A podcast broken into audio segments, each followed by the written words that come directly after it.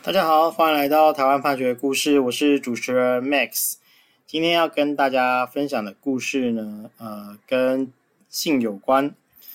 那故事是这样，他们是一个发生在家庭里面啊，然后呃，根据检察官起诉的时候的说法是，呃，哥哥跟妹妹，好，那妹妹在事件发生的时候是九岁，那两个人大概差八岁这样子。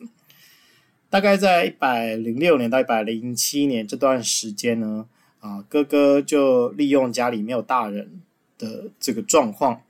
那把妹妹的衣服脱掉，然后呃用手去抚摸妹妹的胸部还有呃性器官啊生殖器，那并且有发生性行为，那总共有五次。此外呢，在一百零七年啊这这个时间啊。一样是利用家里没有大人的状况啊，那就是有，呃，去违反了妹妹的意愿，去抚摸妹妹的胸部跟性器官这样子。那之所以要分开来讲，是因为前面呃这五次呢是有发生性行为，那后面这个部分没有发生性行为，所以在法律上啊，前面这个叫做性侵害，那后面这个是猥亵，那它的罪名跟适用的法律是不一样的。那后来在最后一次的时候，就是被两人的外祖母发现，然后就呃这件事情才爆发开来。那案件进入法院哦，这个哥哥呢，他有承认说他有抚摸妹妹的行为，但是他否认啊双方有性行为啊，并且说他对于这个猥亵行为的次数是不记得了。那辅佐人的部分哦，其实就是。呃，这个哥哥的，就是他们的他们的父父母父亲啦，他就是说，呃，这个知道事实的只有他们的家人，那不是说看到片段的样子。那这个社工啊，因为有强制安置的状况，就当时事件发生之后就把妹妹带走了，那就是没有告诉他们啊、一些权利义务。那爸爸的主张是说，呃，这个，呃。他怀疑说，妹妹的说法有被污染啊，可能是大人教他说什么他就说什么。那呃，哥哥的辩护人啊，他请的律师则是说，这个在猥亵的这个部分啊，呃，是在哥哥成年之后只有一次。那妹妹呢，就每一次的行为，她没有办法说出具体的时间点，那发生什么样的啊、人事时地物，这个都讲不清楚。那在这个处女膜呃撕裂伤的检验部分没有验出哥哥的 DNA 啊，所以认为说不能够 认为这个哥哥有呃就不能够认为双方有发生性行为啊。那此外呢，他也主张说，到底有没有违反意愿啊？这个妹妹的说法是含糊的，那所以不能够认。用一个比较含糊的回答就来认为说有违反他的意愿啊，这是辩护人的主张。那呃，法院在审理的时候，首先就是要先审认说到底有没有这样的事情发生啊？那这个妹妹在这段过程当中，其实她作证了非常多次啊，她总共经过了九次的讯问跟呃交互诘问，但是她在。呃，每一次的陈述当中啊，是陈述都是前后一致的，然后明确的，并没有一些矛盾的状况。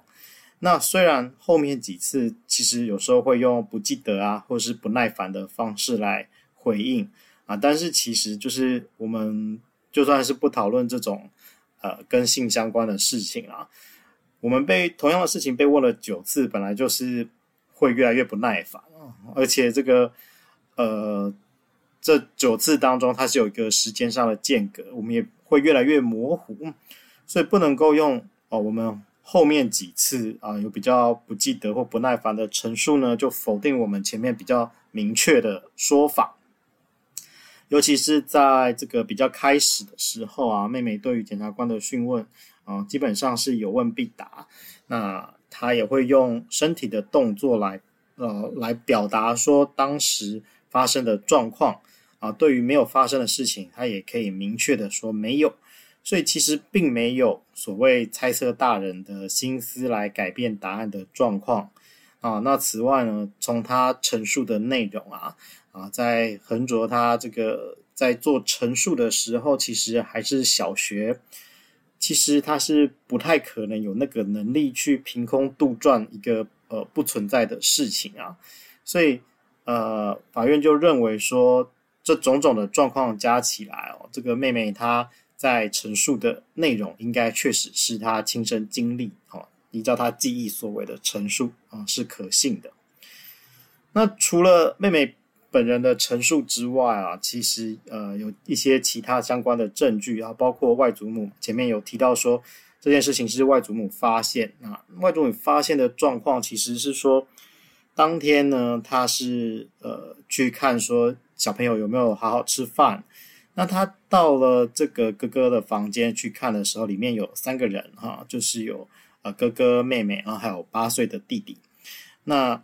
哥哥当时是在床上哈，他没有注意他的状况，但是是妹妹跟弟弟哈，是上半身有穿衣服，下半身没有穿衣服。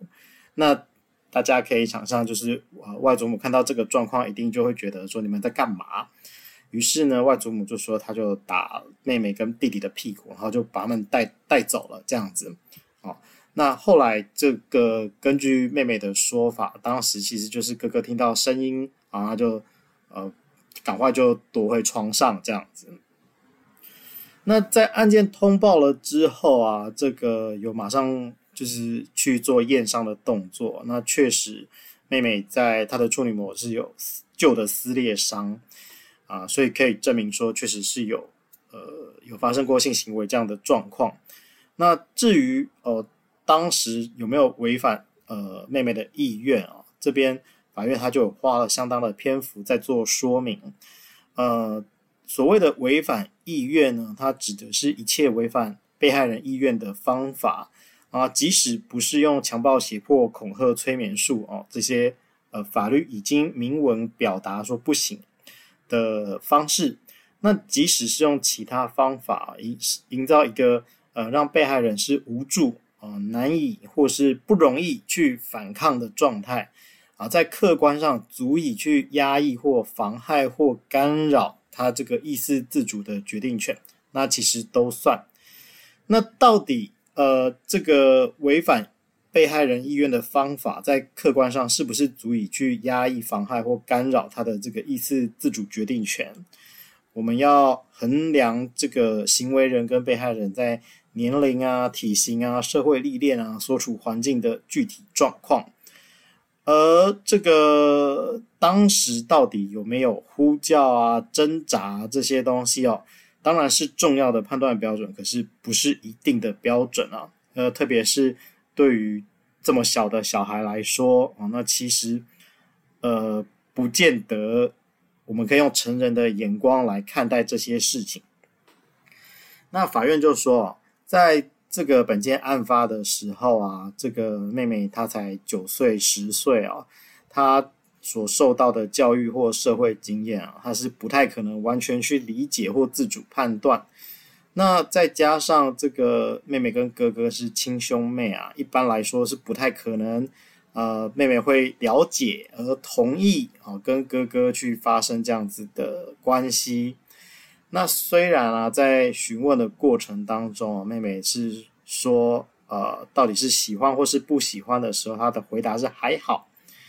那但是还好到底是什么意思？她是说不知道啊。那再加上啊，这个。这个双方啊，在就是当当时互动的时候，其实因为他们这个哥哥比较大，哥哥他其实是有负起照顾弟弟妹妹的责任啊，有煮饭给他们吃啊，感情不错。所以呢，这个哥哥对于妹妹来说，他其实是某程度有一个生活照顾者的角色。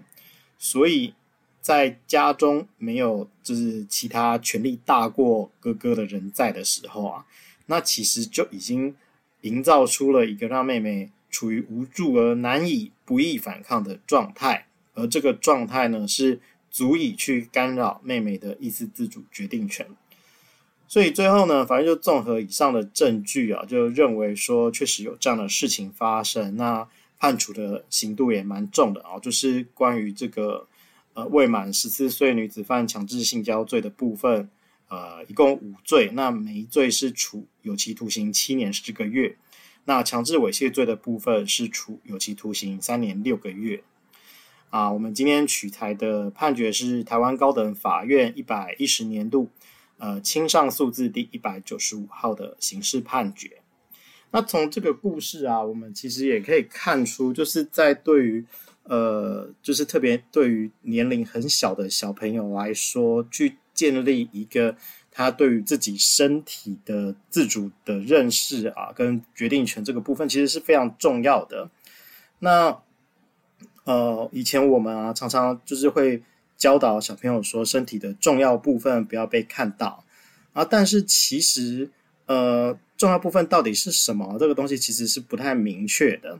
然后，所以我们现在比较新的思潮，基本上就是朝呃了解自己的身体感受哈、哦、来出发。啊，包括说哪里痛啊，哪里不舒服，那有时候不见得是物理上的痛或痒的感受，就是我就是不喜欢。那我这个不喜欢，我能不能用言语啊，或者是用图画的方式去描述，说这是哪个部位啊，去形容这个感觉，然后去说，呃，我真的是不喜欢我的这个部位，不喜欢被碰。好，那。这个部分其实是很重要的事情啊，就是说啊，我的身体是我的，我的感觉很重要这件事情啊，不管是认识的或不认识的大人或者是小孩啊，身体的每个部位都是很重要的。那只有自己来决定说，呃，我愿不愿意让其他人来碰触。好，这个是不不管呃年龄大小啊，对方的关系如何，就是自己的身体决定权是非常非常重要的事情。那呃，本集节目是有跟立新基金会来合作。那立新基金会最近有做一首很有趣的童歌，那就是来推广这个观念啊。我们会把这个资讯放在资讯栏，来帮助大家了解啊这个新的概念这样子。那我们会呃尽量每周一更新，欢迎大家有意见可以回馈给我们，或是告诉我们你们想听的主题啊，让我们一起来听判决里的故事。